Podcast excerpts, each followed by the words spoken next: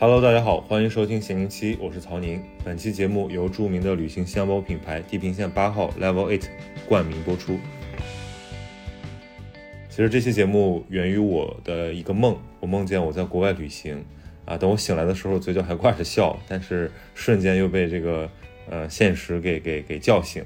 我们像大部分朋友一样，我们可能有个两三年没有出国旅行的可能了。啊，但是呢，国内因为这几年大家一直还能在国内转转嘛，所以其实我们在享受另一种说走就走，那就是短途游。啊，所以这期节目我就特别邀请了咱们节目的两位常驻嘉宾，一个是咱们说走就走的何姐，一个是咱们想躺就躺的范老师，一起来聊聊旅行的话题。那么我特别要介绍介绍一下本期的这个赞助商，这个地平线八号。其实我觉得他的那个。Slogan 跟我的一直以来的生活观念特别契合，它的 slogan 叫“尽管出发，创造不凡”。这个也是我一直在节目里面说的嘛，就是我们其实应该，呃，勇于去突破一些呃自我的边界，向未知探索，而不要去在乎成本收益，因为只有你迈出那一步之后，你才会有更多的这个体会到创造的机会。所以在这次合作里面呢，我们特别为我们的听友这个。领取了一个粉粉丝专属的福利，那就是你去天猫搜索地平线八号，在下单的时候备注“闲行期”，除了店铺优惠和赠品之外，还可以获得一顶官方的鸭舌帽。呃，那就先让何燕说起吧。你之前是去了芒市，对吗？大家听说过芒市吗？芒市在边境，对吧？对，就是在中国跟缅甸的边境。但我第一次听到“芒市”这个词的时候，就觉得好像还挺外国的。然后就当时在在当在软件上找机票，一看就挑自己不认识的地方去，就认识的地方，觉得尤其是几个省会就过分频繁了，不想去那种地方，就想去一些边境啊。然后可能大部分的人都都对边境有一点情结吧，觉得那样的地方可能更特别一点。更奇异一点，然后刚好我前一阵子也在看，嗯，在看大概是一九四零年左右，他们在云南，就是一些社会学者写的一些书。在芒市是热门旅游地吗？芒市吗？对。可能过去不是，现在是了吧？其实它主要是那个翡翠产业。芒市瑞丽有中国最大的缅甸，呃，有中国最大的翡翠玉市场。它跟缅甸接壤嘛，缅甸那边的翡翠都从嘛瑞丽那边过来。那一般去很多人去那边赌石。赌石。知道赌石这个行业吗？知道赌石。我哎，我我倒是我我去芒市之前看到抖音上就有那个软件火了，就是视频小视频火了，就是那些人找那个缅甸小哥买石头，嗯，人家开价就多少多少钱，说呃一百二十万，然后然后别人就说四十卖不卖？然后，然后那个缅甸小哥就说：“你好好的开嘛，你好好的开嘛。”然后他们就说：“四十卖不卖？四十卖不卖？三十。”啊，他说：“好卖。” 就很搞笑。但你是去赌石的吗？呃，我倒是去玉市场买了个玉，人家开价八百，我 说四十卖不卖？呃我我说我说八十。然后人家说你好好的开嘛，我还有点得意。然后大概僵持了半分钟，他说好吧，拿走吧。我心里面就觉得不对，我被坑了。对，人家讲过嘛，说你这个如果不还个四五个回合，人家第二回合就让了，你就绝对被坑了。你应该再砍一半。对。但是，比如说我我会很好奇，这种这种玩法的话，会不会很匆忙？或者说你你会，比如像你这样有。有有有有功夫，或者说有兴趣去做一些积累，或者说去了解这个地方，然后你再过去看，像这样做的人应该会比较少吧？大部分人还是觉得这个地方有景点，可能在那个一些 A P P 上简单查一下，然后就过去看了。然后因为一日游，你肯定是，嗯，或者一呃两日游，你只能是走马观花去看一些主要的东西。你所以你的体验还不错是吗？我觉得体验还挺好的。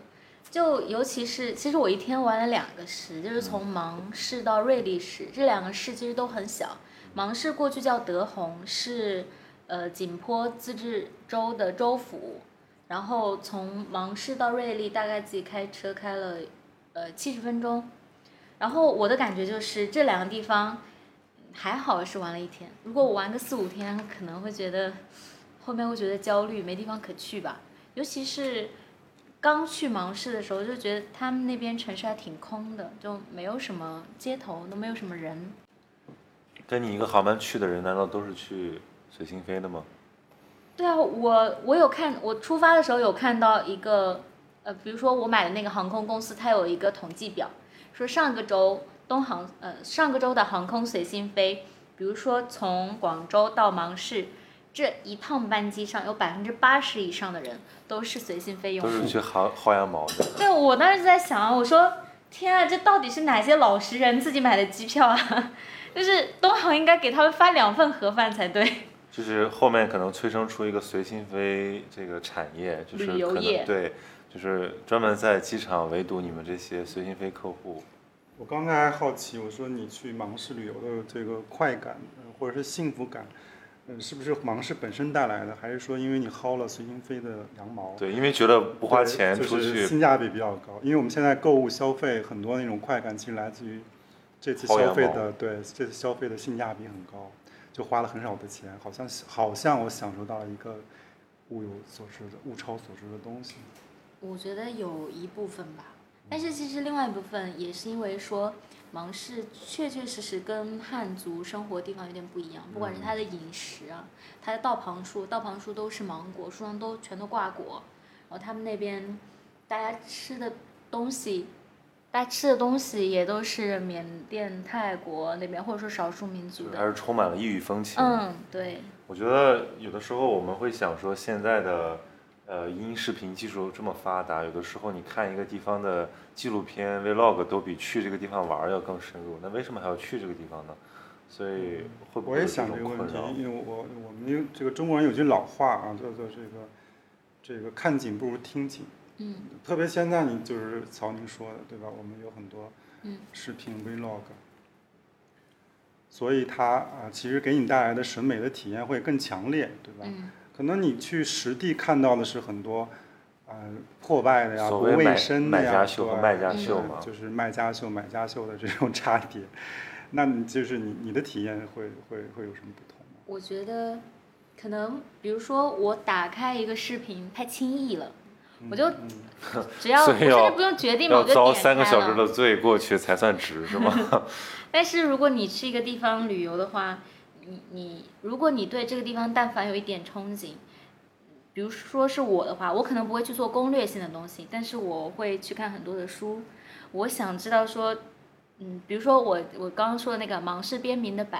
那本书讲的就是一九四零年的时候，那个地方的人如何进行一些宗教活动，就是我我觉得是很有意思的。就你去看之前，你就会对这个地方有一个预设，你发现哎这个地方变了好多，以前的影子一点也找不到，但是你人就觉得这这个地方是很动人的。我以前一直有一种偏见，或者说一种根深蒂固的一种判断，就是，呃，旅行和观光是完全不同的两种活动。那旅行意味着你在一个地方深入的，呃，观察，呃，进入式的体验。比如说，你至少要在这个地方待三四天以上，甚至更长。然后你要在这个地方的当地的饭馆吃，然后你要去那种，如果尤尤其是你去国外的话，千万不要再待在说中文的地方，否则全是宰客的，或者说针对游客提供那个这种便携化的服务。那么观光就是刚好反过来，就是凡是出去就是去看那些大家觉得都应该看，吃那些觉得大家都应该吃，然后出国的话就是永远跟着旅行团或者待在那些服务中国人的这种呃餐厅和宾馆里面。我会觉得说，呃，旅行最重要的是呃体验不一样的风情，要不然你花那么长时间跑到那个地方去干嘛？对，所以我我会一直觉得说这种短途不可能会让我迷恋，但是其实我有几次的经历也改变了我的这个心态，就是也也是出于薅羊毛心态吧，就是比如有的时候你买去一个地方的机票会比较贵，然后于是你选择一个连程，比如说可能在这个地方中转，然后它有一个短暂的停留时间，嗯，对吧？过境免签，然后你就会想在这地方多待一阵子。比如说我上次就在柬埔寨来了个一日宿游，早上好像是九点到，然后晚上十点的飞机，那么其实有接近这个十个个小时，嗯，对，然后我就来了一个这个金边一日游，其实还蛮爽的，尤其是我刚到机场，然后就看到一个中国女孩儿，呃，然后我就问她，我说你要不要拼一个车？然后我们俩就愉快的开始拼车，然后开始玩儿。然后他是那种想在那个地方住一个月过冬天的人，然后我就是说我就在待一天，所以我要去看最好看的。我们就先去了那个主要景点，去看他的皇宫，看他的寺庙博物馆。然后下午我说我要去看那个红色高棉屠杀的那个纪念馆，然后女孩不感兴趣，于是我们就分道扬镳。然后我还吃了当地的餐馆，然后又在他的河边漫步，反正最后搞得我精疲力尽。然后到八点多我就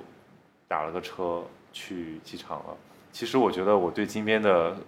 印象已经很好，很好了，对，因为因为不能更多了。那个地方如果让我待一个星期，我会疯掉的。对，就我会我会有一种空下来的感觉。其实反而是你紧凑一点，你对那个地方都是浮光掠影式的东西，反而给你带来一种特别的记忆。对我，我有那种感觉。你觉不觉得像这种马上要开走的飞机，就有一种灰姑娘的玻璃鞋的感觉？对，就是你看什么都觉得会很珍重，或者说你就会觉得，哎，这个很特别。我到现在都记得我在那个金边的它那个皇宫外面有一条河，有一个广场，然后那个是也是一个市民公园了，嗯啊，有很多人摆摊，然后很多游客，还有很多这个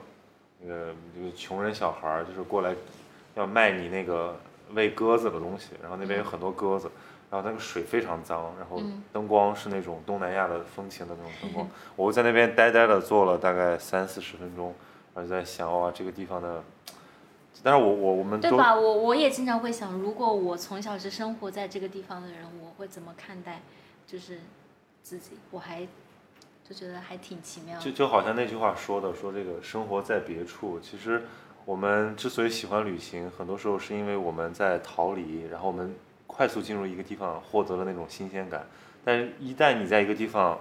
可能比如住一段时间，超过一周，你可能又会恢复到你自己生活的常态，那个新鲜感开始消消散，然后你会觉得说，其实生活在哪里都一样，无非一日三餐，然后你那种倦怠感又 又又重新回来了。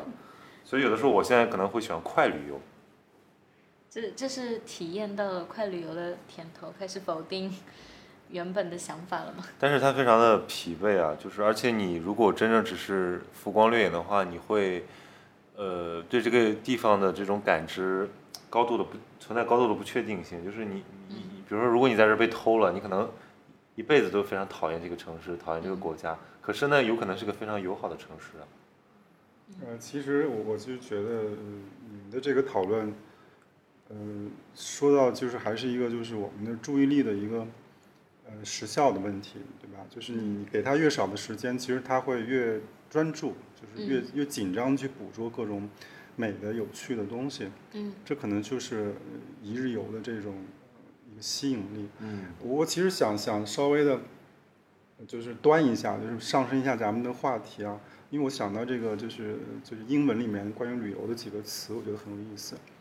你比如说这个短途的，我们用 trip，然后他嗯，曹宁刚才提到一个观光，嗯，就是就是 tour tour，那观光 tour 有一个这个 trip 有一个很有趣的旅游之外的意思，就是它有个迷幻的意思在里面。嗯，所以就像你们刚才描述，你们在芒市，你们在柬埔寨那个短程中的那个那个、呃浮光掠影对那个浮光掠影的感觉，其实有点迷幻色彩在里面。我当时是，感觉，我当就是时很像，我后来回就是人，要飘起来。对，要飘起来。我我在车上，你知道吗？我我我在芒市，因为芒市榴莲很好，但是我吃榴莲，我朋友不吃，他在开车嘛，我就在车上吃榴莲，但是我又怕臭到他，我就吃了两伸出了外面。我吃一口榴莲，就像抽烟一样，把榴莲 伸出车窗外面。但是我当时就觉得，虽然虽然有点搞笑，但是我又觉得我开心的要飘起来。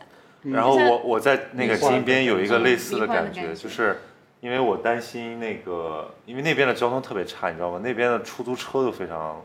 不正规。嗯。然后我用这个，但他们当地有个叫突突车，其实就是那种呃三轮摩托，但是你可以香港不也有？对，但但没有，但香港是它的公共交通非常发达，嗯那个地方公共交通一团乱麻，没有地呃地铁，反正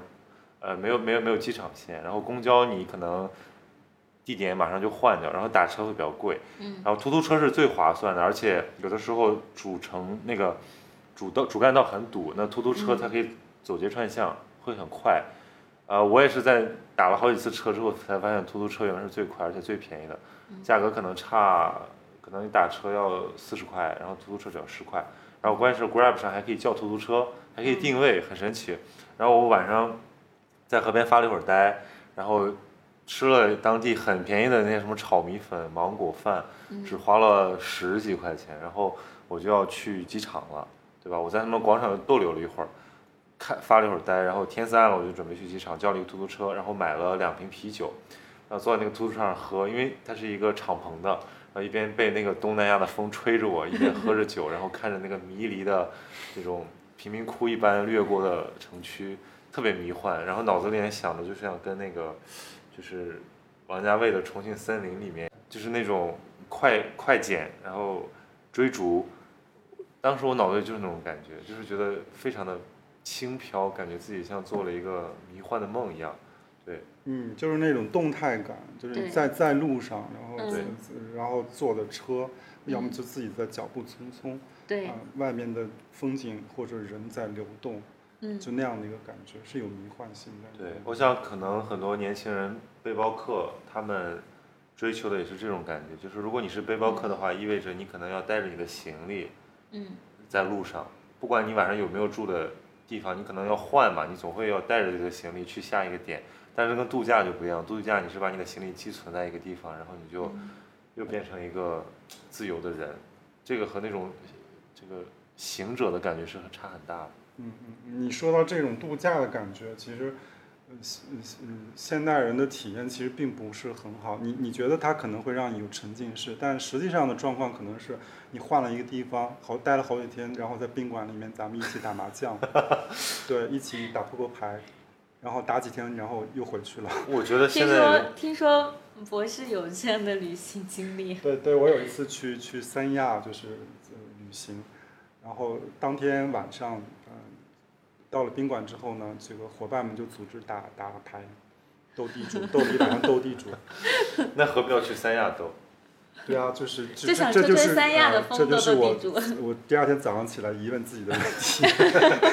然后然后我自己走到那个独自漫步在那个三亚的沙滩上晒着酷烈的太阳，我觉得这个旅行真的毫无意义，我就滚回家去了。对，所以你提前结束了。所以你这种人比较潇洒，因为我觉得有的人。他在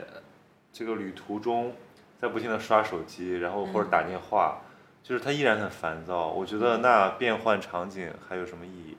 所以我就想起那个普鲁斯特，普鲁斯特有一段话说：这个如果你用同样的目光审视你的生活，即使你去一千个地方，你看到的都是一样的景观；但如果你用一千种目光来审视你的生活，哪怕你只是待在自己的院子里，你可能都会非常丰富。所以普鲁斯特这样一个非常孱弱、非常这个身体不好、奄奄一息的人，躺在病床上写他的这个《追忆似水年华》，写的那么精彩。呃，其实你知道，我我其实我读普鲁斯特，在很小的时候就读过一次，然后完全读不进去。后来是什么时候读了进去呢？是我前年有一次生病，生病躺在床上。对对对，我我。于是你拥有了一千种眼光。不是，是因为我实在太无聊了。然后那次真的，我出门我就带了本普鲁斯特的，就第一部嘛，去斯万家。然后我实在是没有别的书看了，我就开始看他的书。我觉得哎呀，很好看嘛，对吧？然后就不想停。结果病好了，就该干嘛干嘛，又看不进去了。所以我就觉得说，呃，真的就是如果你。不能够就是通过这个环境的变化，不能够让你也换一种视角的话，其实你去那个地方，可能也对你没有什么太大的冲击。说到这个短途游啊，我觉得有一个趁手的装备真的特别重要，它会让你的旅途省事儿不少。比如说，我看那个小姐姐，她是背一个包，拎一个包，再挎一个包，不仅很累赘，而且容易忘。而我基本就只有一个箱子。那我用的这款地平线八号的箱子，它虽然看起来非常的这个沉稳啊，黑色的，颜值很高，但是它特别能装，它的这个呃空间使用率超过你的想象，而且它是宽柄的设计，就是虽然你装很多东西，但是你推起来也不会那么累，会非常趁手，而且它的这个轮子的设计比较有技术含量，它的万向轮特别灵活，而且特别安静，就基本上你推着这款箱子在呃很复杂的情况。行走也会很有安全感。嗯，接着曹宁这个话，我想问何燕一个问题啊，一个比较好奇的问题，就是你去去芒市一天游，然后你路上坐飞机啊，这个嗯空，然后坐大巴花了多长时间？呃，我从广州到芒市，因为先从昆明转了机，跟我朋友先会合。过去的话，差不多应该是七点钟出发，中午十二点一点多左右到。去的路上五个小时，回来两个半小时。啊，那我想到什么呢？其实像像你你在广州对吧？嗯那还有到比如说这个深圳啊，就是上海、北京，特别上海、北京这些地方，很多年轻人住的呃离离他单位的呃工作地点非常的远，对。所以他其实每天都在做一个短程的旅行，就是他要路上花两个多小时。对。呃，那你觉得这种每日都要通勤两个多小时做的这种短程的这个这个通勤呢，它会影响你说我我是不是还要嗯花一天很累的时间去一个呃外乡？嗯。还是说它对是会更鼓励你去呢，还是会让你觉得你很疲劳不想去？嗯，我觉得，我觉得其实首先比较一下，我想象一下我过去通勤的心情，跟这一次去芒市的心情。就通勤的心情，因为你对那个地方实在太熟悉了，而且工作是一个辛苦要出汗的地方，你你不会期待嘛？就是这个过程，同样是两个小时的车，但我觉得这个过程的体验感完全是不一样的。然后，但具体说，我过去通勤的时候有没有说对远方丧失信心？嗯，可能应该也没有吧。我倒是希望说，有那么一个机会让你但是有个问题是，如果你是去一个地方旅行的话，你的去的这个过程你会非常期待，因为你去向的是未知。嗯然后你回来的时候，你也会非常期待，因为你回家你累了，对吧？嗯所以两个过程其实都是非常舒适的。而且我一般在过程的这个就是通通，就是说这个这个旅途上，我会在过程中很专注的看一些东西，就是因为嗯我确实没有那种通勤的烦恼。但是何燕，你现在已经作为一个实现了这个人字拖上班自由的人，你你想想，你以前如果要花这个一个多小时、两个小时去去上学或者去上班实习的那种经历，你会觉得说生活质量提高了吗？哇，你说，嗯，就近上班有没有生活质量提高？嗯哇，这也提太高了吧？你是你你有通勤过吗？我其实呃，我还真没怎么通勤过。我我我啊，我我有一次我实习的时候，我去这个，当时我有一个朋友，他在我在北京实习，然后我我在这个西二环，然后那有一朋友他家里豪宅住在顺义，在顺义的富人区，然 后他说他很慷慨，说你来我们家住。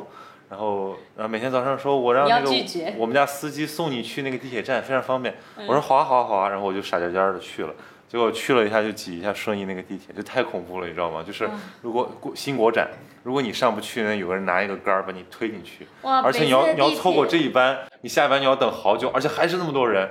而且你那个上班时间就得可能迟到半小时。说到通勤，我又忍不住来推荐一下地平线八号这个包了，哦因为我最近一直在用，爱不释手。它特别适用的就是那种在城市里面有多种使用场景的人。哦，呃，我说三个点吧。首先是它的减负设计，因为我经常要把电脑、器材、书都背在身上。如果是那种软布包的话，背久了你的这个斜方肌痛得要死。但是这个包神奇的是，就是它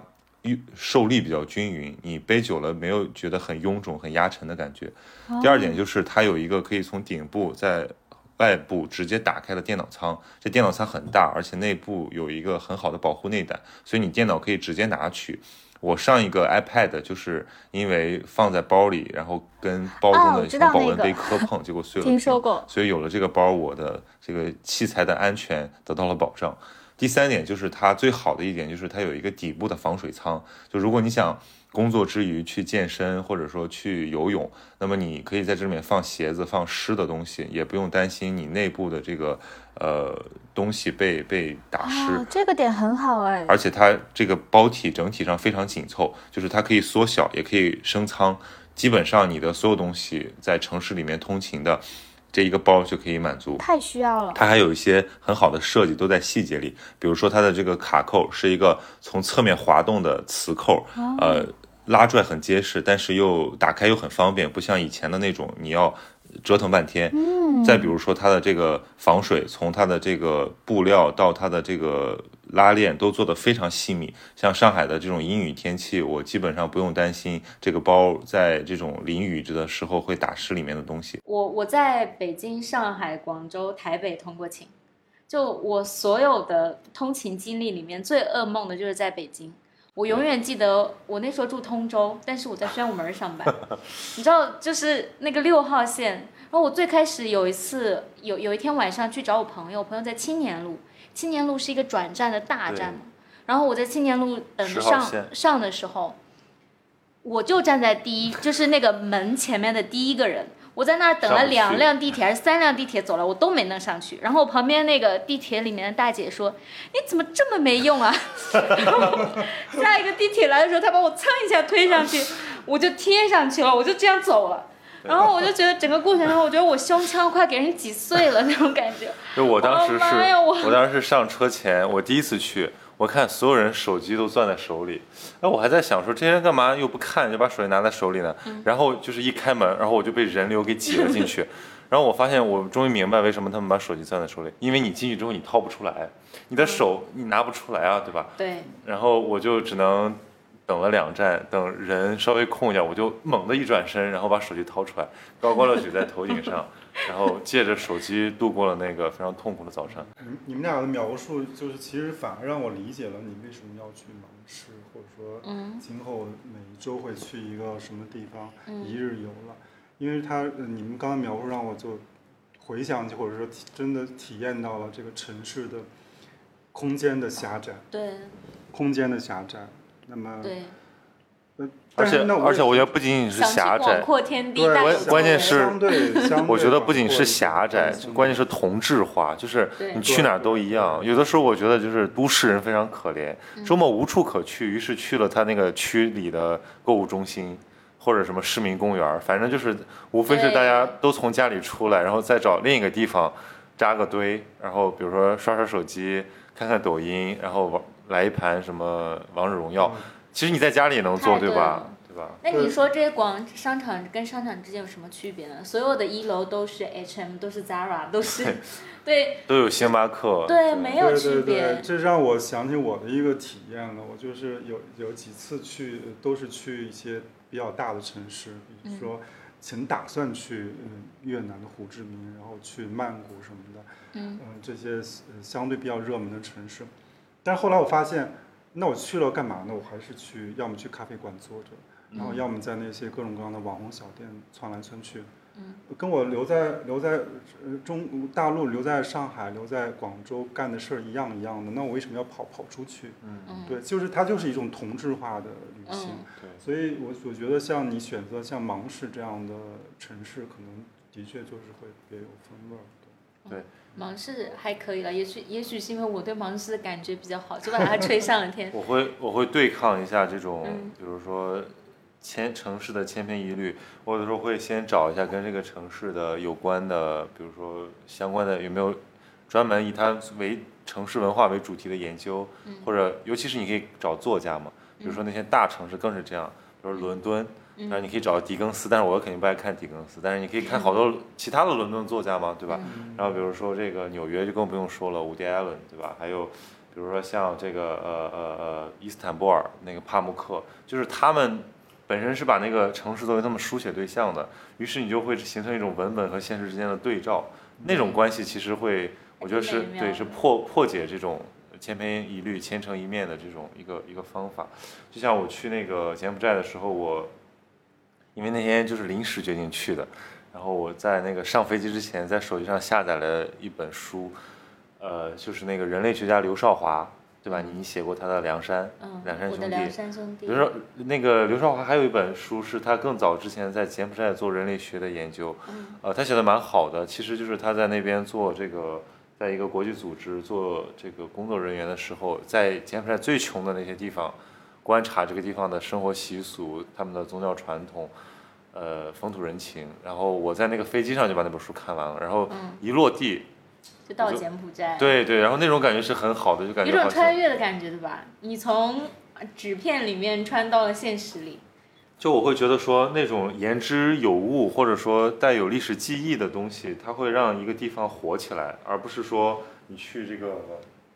携程和马蜂窝上看了一些游记，因为游记总是告诉你哪些地方该去，然后但是他也不告诉你说为什么这些地方该去，或者就是说你去这边东西的好吃好看，他没有记忆，他他无法和这个地方的人真实的发生关系。对，像那些旅游软件上推荐一个地方，大部分的理由就是这个地方拍照好看。嗯，但是你在家自拍，在家拍个大连，跟你在那些地方拍个大连有什么不一样呢？对所以我觉得去我们，呃，之前看一个那个纪录片叫《我住在这里的理由》，其实我们也可以讨论一下，说我我去到一个地方的理由。呃，你不知道你们小的时候有没有那种，就是梦想地，所谓这个什么 dreamland，就是你们心心念念想去，可是也说不清为什么想去。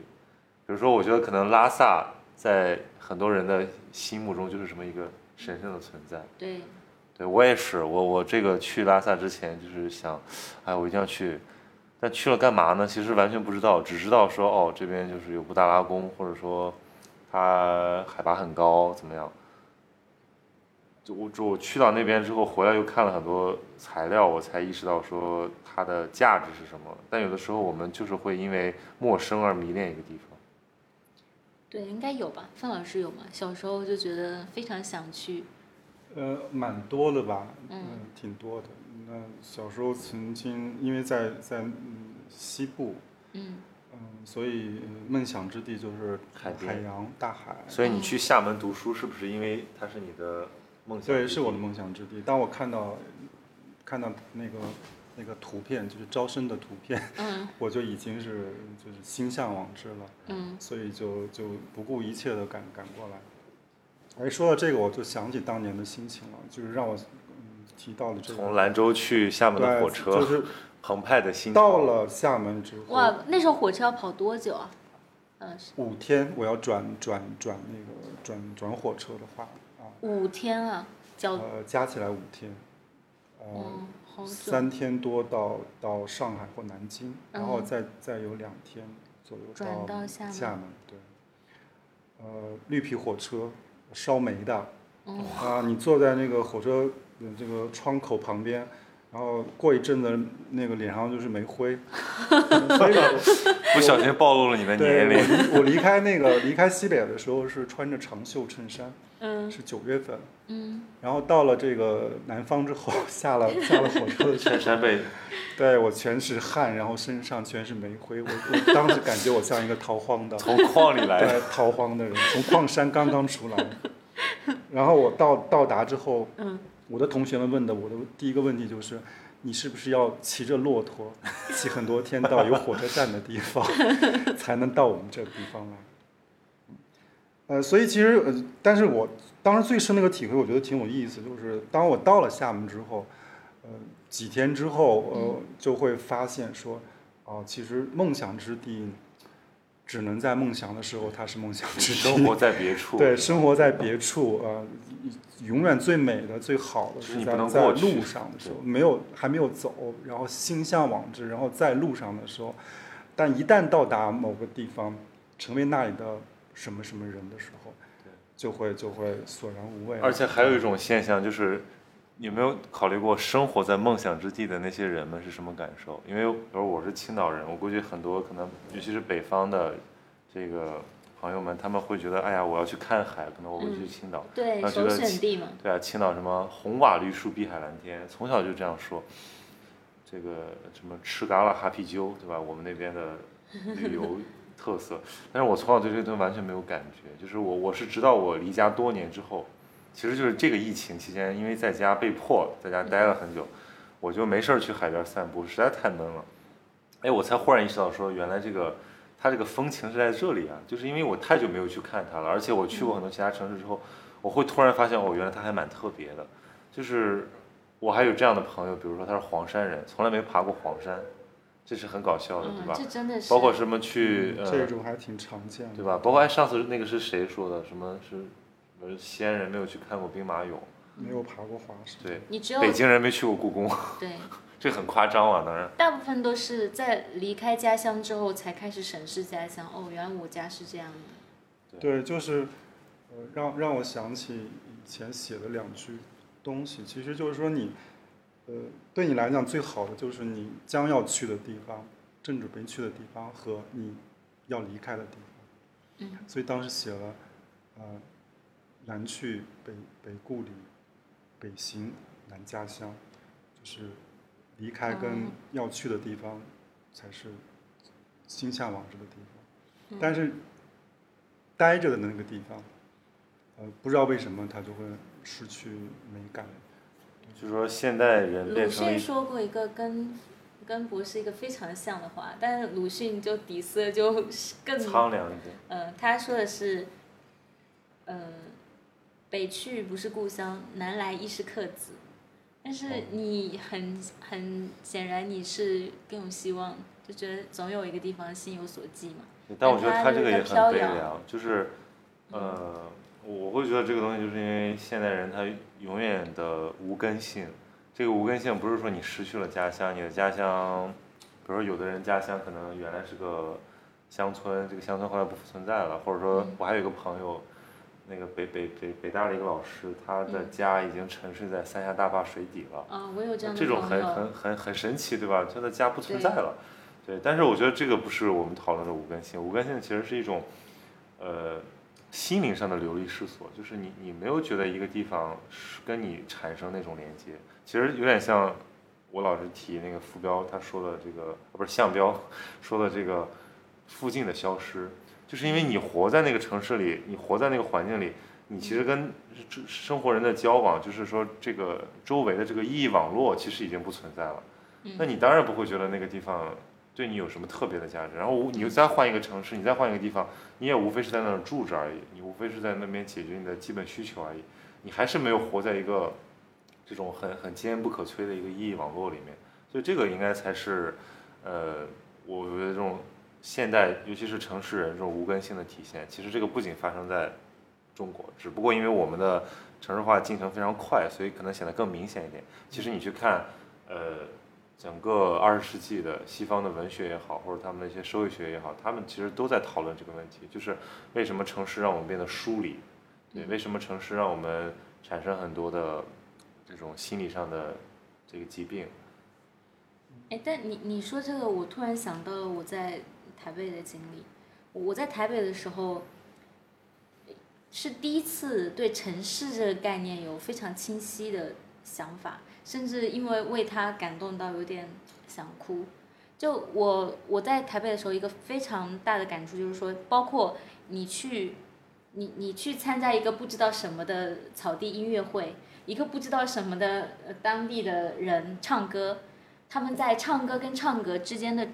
串场词都会说：“你爱台湾吗？我爱台湾。你爱台北吗？我爱台北。”他们对自己当地这个地区的构建、自我认同非常非常的强烈，强烈的让你觉得他们是不是在搞传销啊？但是这种感觉让你身在其中，实在是太美好了。就所以就是我们说这个城市，什么是好的城市文化，或者说什么是有精神的城市，就是一定是它这个地方的文化能够同化这里的人，它会让大家建立一种认同感，产生一种私土私民的感觉，就是说我是这个城市的人，我要捍卫这个城市的文化，或者说我要保护这座城市。呃，当这座城市的核心的这个这个优势要被破坏的时候，我们要有所反应，而不是不能只是冷眼旁观。对，我想起来有本书，就是他是一个经济学家写的，就是那个呃格莱泽，呃美国的经济学家他写的叫《城市的胜利》，他是考察了整个现代城市的一个发展历程，但是他举了一些具体的例子，就是为什么说城市的胜利呢？是因为呃，城市是人类的一个很伟大的发明，它通过城市解决了一些我们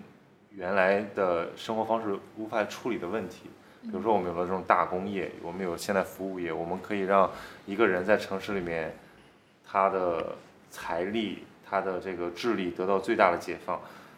但是城市带来很多问题，像我们刚才讲的，就是它就是把一帮本来不相关的人凑到一起。那么，如果它不用一个文化作为纽带的话，那我们相当于一个巨型工厂，会变得非常的痛苦。其实我们，比如说我们在我们都在上海念书，然后博士在上海生活，然后我们现在在广州工作，可能又经常去去北京啊，或者去成都这些国内的大城市，我们多多少少会觉得遗憾，就是我们的城市现在还没有那么有温度，还没有让我们有一种非常强烈的哇，这里是哪里的？其实，其实你说到台北，我我觉得台北是一个非常有温度的城市。我们从影像、从资料、从感触上都能知道说，如果这个城市很有魅力的话，你是会想要再回去的。对，可是比如说现在大家谁愿意待在北京？我前两天还和一个北京朋友聊天，我说，我说我今天在 KTV 唱了一首《北京北京》，我突然感到非常的苍凉。我说你有没有那种北漂的痛苦？他说也还好吧，因为他觉得在北京这个地方没有谁是要留下来的，大家都是划过而已。但是北京的好可能可能也是，就他是的感觉吧。对啊，就是北漂的感觉嘛，就是嗯反正我不知道未来会怎么样，我先漂在这儿吧。就那些愿意留在北京的人，不知道是因为他真的迷恋上了什么，还是说他就是开始扎根了。嗯，还是挺，就只想现在吗，绝不想将来。现在有很多逃离北上广的声音，就是可能会逃到哪里去呢？逃到自己的家乡，逃到嗯三四线城市，或者直接逃到像大理、丽江或者哪里，就是他们梦想过上一种世外桃源的日子。可是有的时候你离开了这个大城市，你也失去了大城市的便利。有的时候你们选择的完全是两种生活方式。我印象中好像是谁，海明威还是谁在在在西班牙的时候，他说那是一个他啊应该搬去了就呃不想走的地方。就是我我希望有一个城市，就是大家谁来过以后，他就会有这样的一个吸引力，嗯那那可能是最好的城市的状态。哎，其实我刚才忽然间想起问那个海那个什么，就是何燕一个问题啊，因为我们这话题不是从随心分谈起的，就是。呃，你你你注意到随心飞现在的用户就是呃，跟着都都是都是什么样的年年龄段的人？是不是都应该是年轻人？嗯，我不知道它的整体用户画像是什么，但我上次确实也比较巧，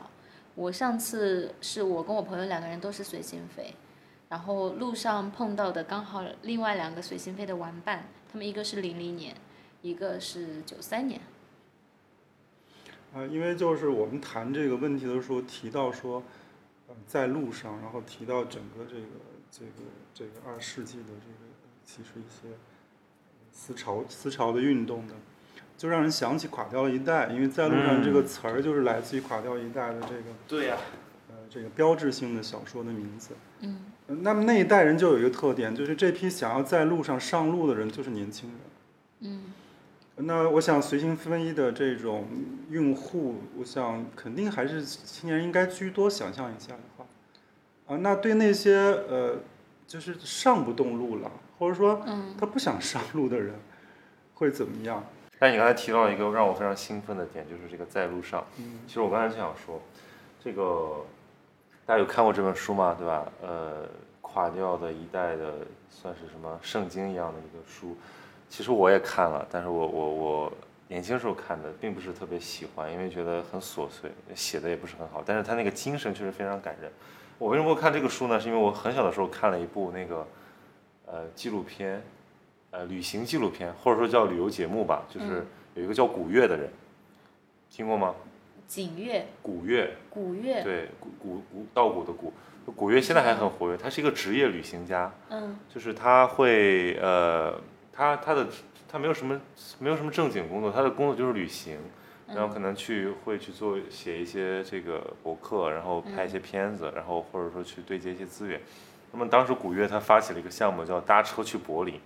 然后搭车去柏林是说他要从北京这个后海还是哪儿出发，去找他的在柏林的女朋友，但他要搭车去。然后当时他的一个朋友叫刘畅，是一个纪录片导演，他们俩就一路上路了。然后他们俩最喜欢的书就是这个在路上。然后刘畅说他这个在路上看了好多遍，但是最后一章始终没没舍得看。就是就像刚才博士讲的，一段旅程最美妙的过程就是出发和在路上。嗯终点总是不迷人的，因为终点意味着回归平常，意味着重新安顿下来。但是他们的这种，呃，年轻年轻人年年轻人就是不考虑终点的嘛，就是因为我们永远在路上，所以我们才会那么有生机，对未来充满希望，因为你不知道未来是什么，或者说你是刻意在逃避未来的到来。对，然后其实我我当时看了他们的那个片子之后，就就燃起了这种希望，就是我到现在内心还有一种深深的愿望，就是如果有一天我实在。就是彻底厌倦了我的生活，那我至少还有一条路可以走，那我就打车去玻璃吗？不，我就我就走遍世界，对我就我就可能比如花一年时间去，不知道现在大家我不知道现在的比如零零后他们会没有这种环环游世界的梦想。我记得好像对于比如说像八零后九零后这样的人来讲，他们对全球化的一个终极浪漫想象就是环游世界啊。对，就是我有一阵子听就是。非常频繁的听到自己身边的人说，哇，我好希望以后能够环游世界，环游世界，经经常听到这样的。但后面我听到过一个批判，就是说，嗯，如果你旅行回来的时候，你如果你旅行只是为了去不同地方拍漂亮的照片，吃好吃的东西，你回来之后还是你原本最开始的那个你，那你的旅游没有意义。所以他大概意思就是说，你不能是消费主义的旅游，你应当是以。或许是说解决问题的，或者说是得到精神上提升的某种的旅游。那实际上，我现在觉得，起码来说，一个大的环游世界这样的一个精神上提升的旅游，对我来说根本不可能。我也没有很想在精神上提升自己。我的旅游短暂的，反而是一种逃离式的，短暂的去到另外一个片片刻的小憩，片刻的抽离。其实我特别喜欢旅行片。就我可以随便给大家推荐几部，都是好片子，而且他们可能也代表了几个类型的旅游。比如说有一部片子，我觉得最酷的啊，就是叫这个呃《荒野求生》。对他讲的是一个年轻人非常叛逆，对，为了逃避他的这个虚伪的父母和他的这种世俗道德观，他在他的大学毕业的时候选择一个人去阿拉斯加，然后横穿整个美国休学两呃，他不是休学，他是已经被。埃默里大学毕业，被哈佛法学院录取，然后他决定休学，然后去，呃，到阿拉斯加去住一个冬天。这是一个真人真事儿。然后西恩潘用了十年说服他的家人把这个版权买下来，然后把它翻拍成了电影。当然最后他这个年轻人没能回来。那是一个我看了好多。没能回来是什么意思？就他死在阿拉斯加了。哦。对，这是一个非常真实的故事，非常残酷，但是非常温情。我推荐大家去看一看。就是我觉得这是一种终极的逃离，或者说终极的在路上。就他其实是一种精神上的叛逆，但是他通过这个叛逆，他去消解了很多原生家庭给他的伤害和这种世俗社会的丑恶，可是最后结局是不那么美满的。那么还有一种是这种比较消费主义的，或者说呃比较理想的，像你刚才提到的是解决问题似的，就是那个饭岛爱，就是 love pray 呃 love，不是不是呃 eat pray love，就是这个朱朱朱朱莉亚罗伯茨演的，这个也是一个。呃，真人真事儿吧，反正是因为最早有一部这个小说，一本畅呃畅销书，对吧？然后改编成了电影。它讲的是一个女人生活在纽约，知识分子，然后中年危机了，然后于是去了三个地方去寻找生活的意义。首先去了是吃，就是去了意大利，享受美食，享受阳光，享受无所事事的快乐。然后后来又去了这个呃印度，去感受精神生活，感受宗教，感受这种呃呃。东方异域文明的存在，然后最后去了这个巴厘岛，嗯，呃，去了印尼，不是巴厘岛，应该是去去了印尼，对，去了印尼，然后他的灵性导师，然后进入到这个，在那里遇到了自己的爱情。其实他这个就是非常符合我们现在这种中产世界观的一种创作方式，就是我们的生活，生活在都市里面的人有各种各样的不满，然后我们通过一个一个的这种。梦想之地来解决我们的问题，然后最后可能会让这个人变成新人，但其实这个片子，它就是这个验证了我们刚才讲的那个，就是你其实一次次的出走，一次次的回归，你本人并没有变化，最后那个人他的困惑也没有解决，其实他只是在电影里面好像获得了解决，然后因为他拍的非常非常爽嘛，让大家看完好像觉得我们去一个地方，我回来就焕然一新了。我我自己就经常有这种感觉，就觉得说，哎，我去这个地方，我经历了一个非常漫长的旅途，我可能肯定会不一样，但其实发现自己还是一样的，对，然后时光会慢慢的消逝那些旅途中的记忆。所以我觉得何燕的旅行可能，呃，正好恰中了旅行真正的意义，就是不是什么消费主义的，也不是什么寻求精神或者说什么什么问题解决的。就是旅行就是旅行，对，你说浪也行，对，因为说到消费主义，想到一个中国谚语，我觉得很有意思，叫“拱石不生苔”，你们听说过吗？听过吗？嗯，拱石，拱石不生苔，拱石就是拱动的石头，嗯甚至有人把这个这个拱石就是呃跟那个摇滚的那个，嗯但是其实有点关联的。苔是苔藓，嗯呃，然后我们谐音，呃，特别你你们就是广东人应该很很喜欢这种谐音，台是什么？你想到什么词儿？财哦啊，就拱是不生不生财，哦，它指的就是，呃，人呢如果喜欢到处跑，嗯到处流浪，嗯，就攒不下钱了。，对，攒不下钱，那不就是我吗？对，就是你，就是你，你就是他。我们我 我们们湖北也有一句老话，就叫做“人盘穷，火盘稀”，就是就是一个人呢，你要总是盘他，比如说我现在就总是盘我自己，那我就会把自己盘得很穷。火呢，如果你总是去盘它，你就会把它搞来搞去搞稀。就就是折腾是吧？对吧？对对对。就是折腾而穷。对，所以，所以旅行其实是一个很让，其实也很容易让人穷的，对。嗯那那像垮掉了一代这些在路上上路的人，最后，我们都知道很多人都转化为美国的这个后来的精英人士了，对啊吧？那其实就是说，嗯看到了旅就是旅行或者说在路上，它给人带来的可能精神上的某种程度的某种不着边际的一种就是成长的憧憬，对吧？但是到最后发现自己可能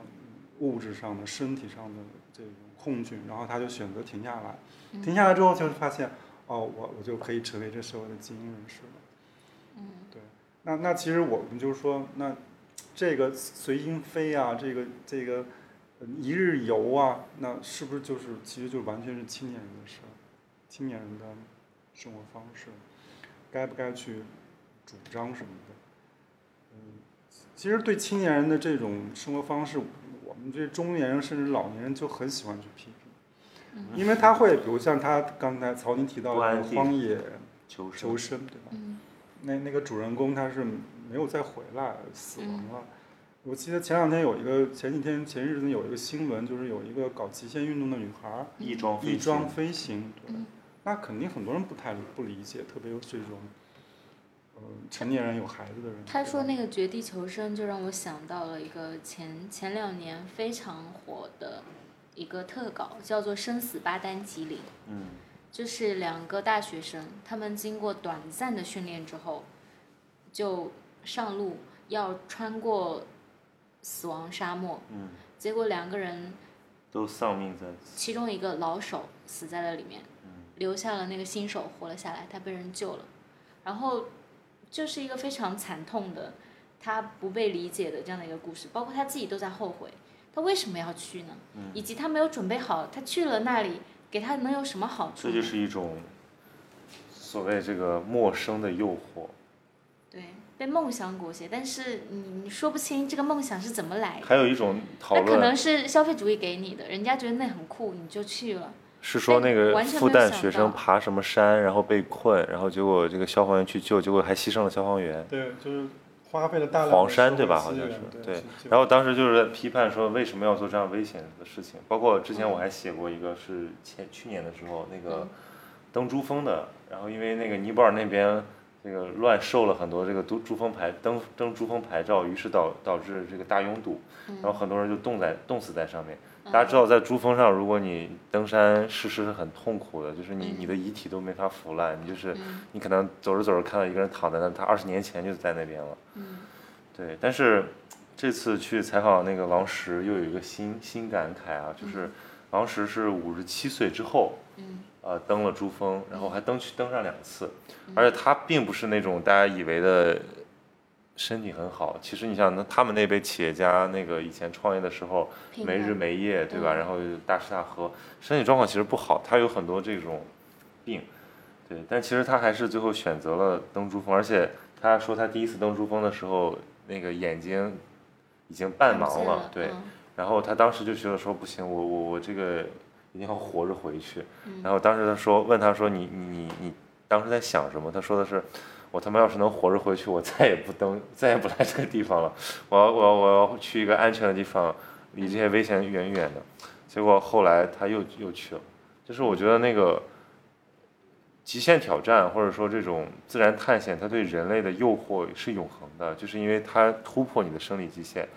呃，我们并不能因为说存在危险，或者说，呃，可能并没有实际的这个获益，就否定掉人类去突破至自己生理极限的这种原始的欲望。因为其实中国的企业家，你们去看，他们这些年非常热衷于挑战自我，包括这种城市马拉松的兴起。对吧？包括这种戈壁探险，包括这种登山俱乐部，包括这种什么在体育方面的种种项目，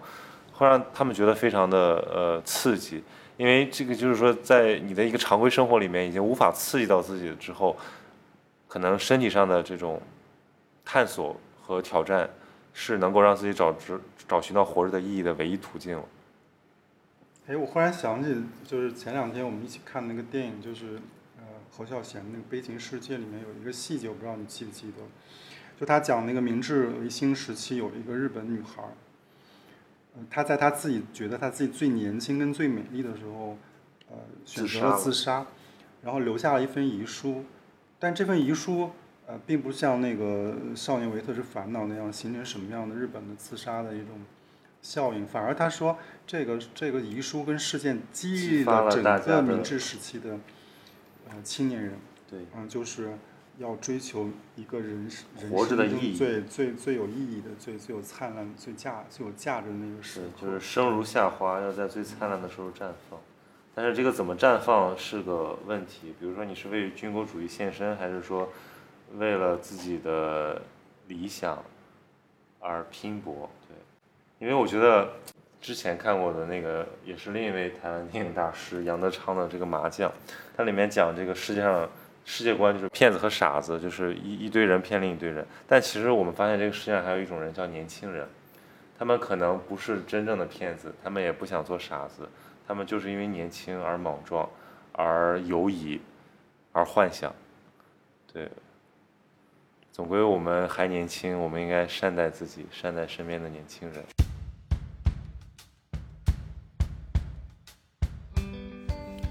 感谢大家收听本期节目。最后再次感谢本期节目的冠名赞助商地平线八号。记住我们的暗号，在天猫搜索“地平线八号”，下单时备注“咸宁七”，便可获得官方鸭舌帽。让我们带上行李箱，背上背包，戴上帽子，一起尽管出发，创造不凡。